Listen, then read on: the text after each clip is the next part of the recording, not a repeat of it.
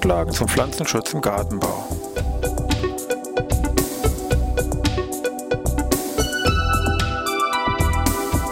Ein wöchentlicher Podcast der Forschungsanstalt für Gartenbau an der Fachhochschule Weinstefan von und mit Thomas Lohrer.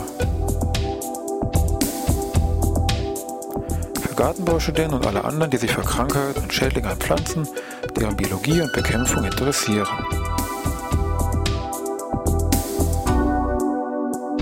Heute Neonicotinoide. Ja, ich begrüße Sie zur neuen Podcast-Ausgabe aus Wein Stefan. Thema Pflanzenschutz im Gartenbau. Wir haben uns heute mal eine, oder was ist eine, die wichtigste insektizide Wirkstoffgruppe herausgegriffen, nämlich die Neonicotinoide. Also es handelt sich heute um Podcast zum Thema Pflanzenschutzmittel hier im Bereich Insektizide. Wenn man sich hm, bei den Insektiziden so mal umschaut, wie diese einzelnen Produkte eigentlich wirken, muss man sagen, fast alle oder der überwiegende Anteil wirken als Nervengifte, können also als ja, Neurotoxine bezeichnet werden und von der Funktion eben wirken dann neurotoxisch. Ob das nun, ich sag mal, chlorierte Kohlenwasserstoffe sind, wie so die alten Klassiker, sage ich mal hier, DDT oder Lindan, fungieren als Nervengift, oder die Phosphorsäure ist, auch hier solche etwas ja, alten Kameraden dabei, E605 oder Metasystox oder auch die Gruppe der Carbamate, fallen da schon etwas bekanntere Produkte darunter, wie das Pyrimicab, oder Pyrimor steckt da als Produktname dahinter, oder das Metiocarb mit dem Meserol, was auch sagen wir, dem letzten Hobbygärtner irgendwo ein Begriff ist. Auch die Gruppe der ja, Pyrethroide, da sind dann solche Wirkstoffe wie meinetwegen Deltametrin dabei, Dezis oder Lambda-Cyhalotrin, was ist Carades, das sind alles verschiedene Wirkstoffgruppen innerhalb der Insektizide, aber es sind alles Nervengifte, die alle neurotoxisch hier äh, fungieren. Und dann gibt es eine jetzt noch nicht genannte äh, Gruppe, nämlich diese Neonicotinoide. Das ist eigentlich die weltweit gesehen wirtschaftlich wichtigste Gruppe. Der bekannteste Wirkstoff wäre hier mh, hm, der Wirkstoff Imidacloprid von Bayer, der also jetzt sowohl im Hobbybereich als auch im Erwerbsanbau, im Gartenbau hier jedermann eigentlich ein Begriff ist. Also im Hobbybereich meinetwegen sowas wie hier Licetan Kombistäbchen oder Provado oder im Erwerbsanbau eben Confidor, wobei allein erstmal meinetwegen dieser Wirkstoff Imidacloprid, nur mal um die Bedeutung zu untermauern, in ungefähr 120 Ländern an über 140 Kulturen weltweit im Gebrauch ist. Also geht es heute um diese gesamte Gruppe der Neonicotinoide. Da ist eben nicht nur Imidacloprid mit dabei, sondern auch andere Wirkstoffe wie meinetwegen Thiacloprid oder Thiamethoxam, aber dazu später mehr. Vom Namen her kann man schon vermuten, steckt irgendwo Nikotin drin, das ist auch richtig. Hat damit zu tun, dass es eben sich um Verbindungen handelt, die es dem Nikotin strukturell als von der Wirkung sind die sehr verwandt, sehr ähnlich, deswegen taucht das auch hier im Namen auf. Und dann eben Hinweis auf ähnliche Verbindungen, also nicht Nikotin, sondern Nikotinoide. weil das Ganze eben noch, sage ich mal, Neues oder bestimmte Besonderheiten aufweist, hat man eben hier die Bezeichnung Neonicotinoide gewählt. Bei Literaturrecherche muss man schon mal darauf achten. Früher wurde diese Gruppe als oder mit äh, Nitroguanidine bezeichnet. Das ist letztendlich die frühere Bezeichnung, hat sich heute nicht mehr durchgesetzt. Sollte man aber kennen, wenn man da Literaturrecherchen zu dieser Insektiziden-Wirkstoffgruppe äh, durchführt.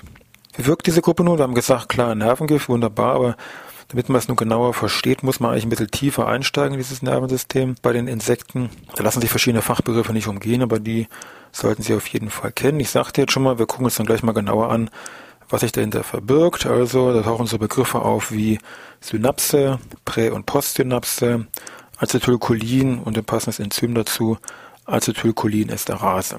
Gut, und was sich eben dahinter verbirgt, schauen wir uns gleich an.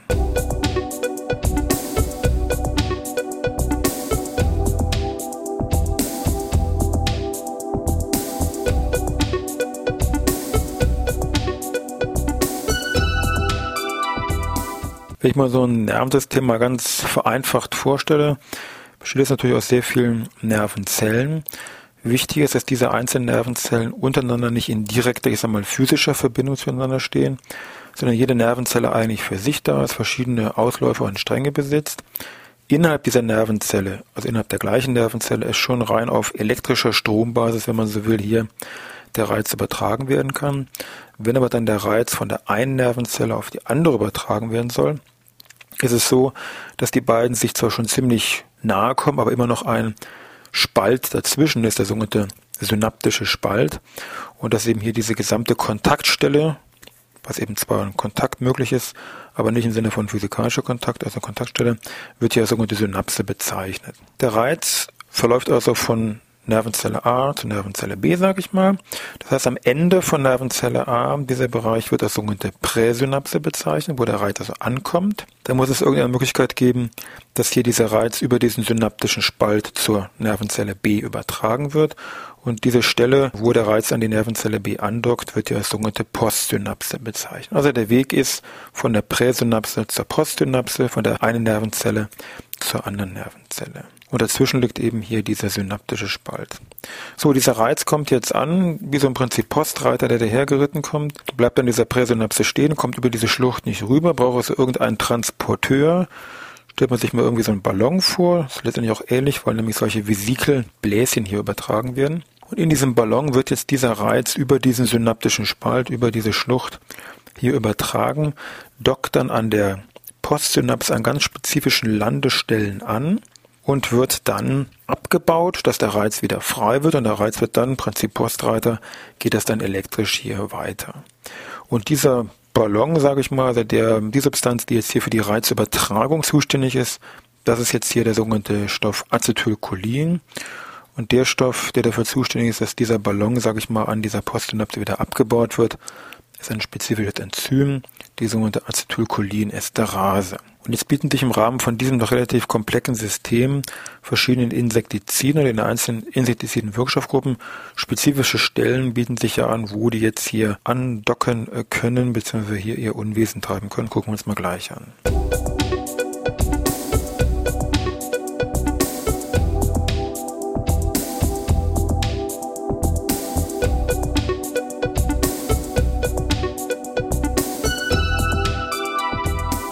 So, die ganz zu Beginn genannten verschiedenen Insektiziden Wirkstoffgruppen setzen es hier an ganz spezifischen Stellen im Rahmen von dieser ganzen Synapse und Reizübertragung dann also an.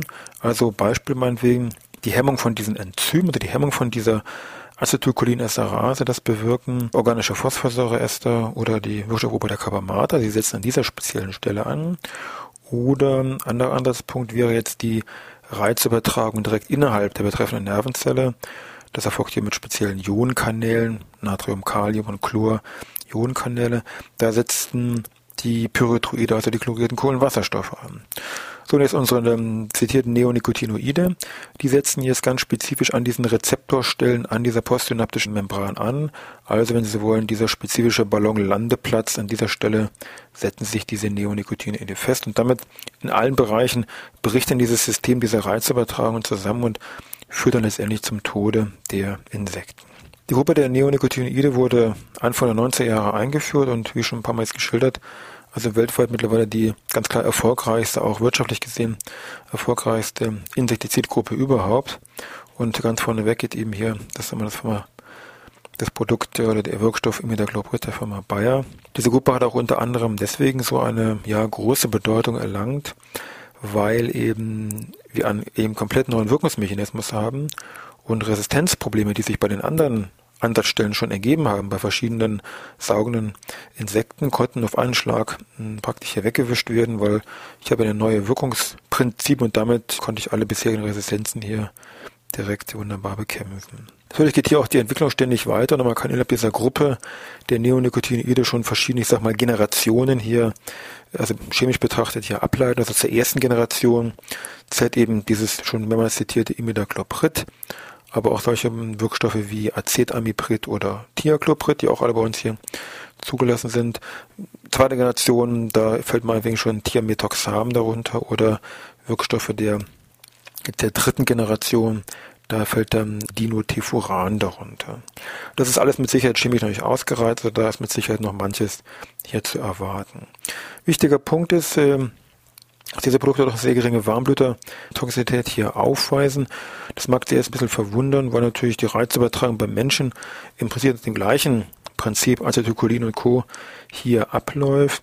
Das ist aber so, dass hier spezielle Details im Bau von diesem Rezeptor ähm, das mit Sicherheit mit begründen, dass es eben beim Menschen in dem Fall, wie gesagt, nicht wirkt und damit keine Nebenwirkung in dem Sinne stattfinden kann. Ganz im Gegensatz aber übrigens zu dem Namensgeber von dieser Gruppe, nämlich dem Nikotin, der beim Menschen also schon zu sehr tödlichen Vergiftungen führen kann, aber der auch früher immer noch als Pflanzenschutzmittel groß im Gebrauch gewesen ist. Vielleicht mal ganz kurz zum Schluss nochmal einen Blick zurück zum Thema ja, Nikotin jetzt als Pflanzenschutzmittel. Gucken wir uns mal an.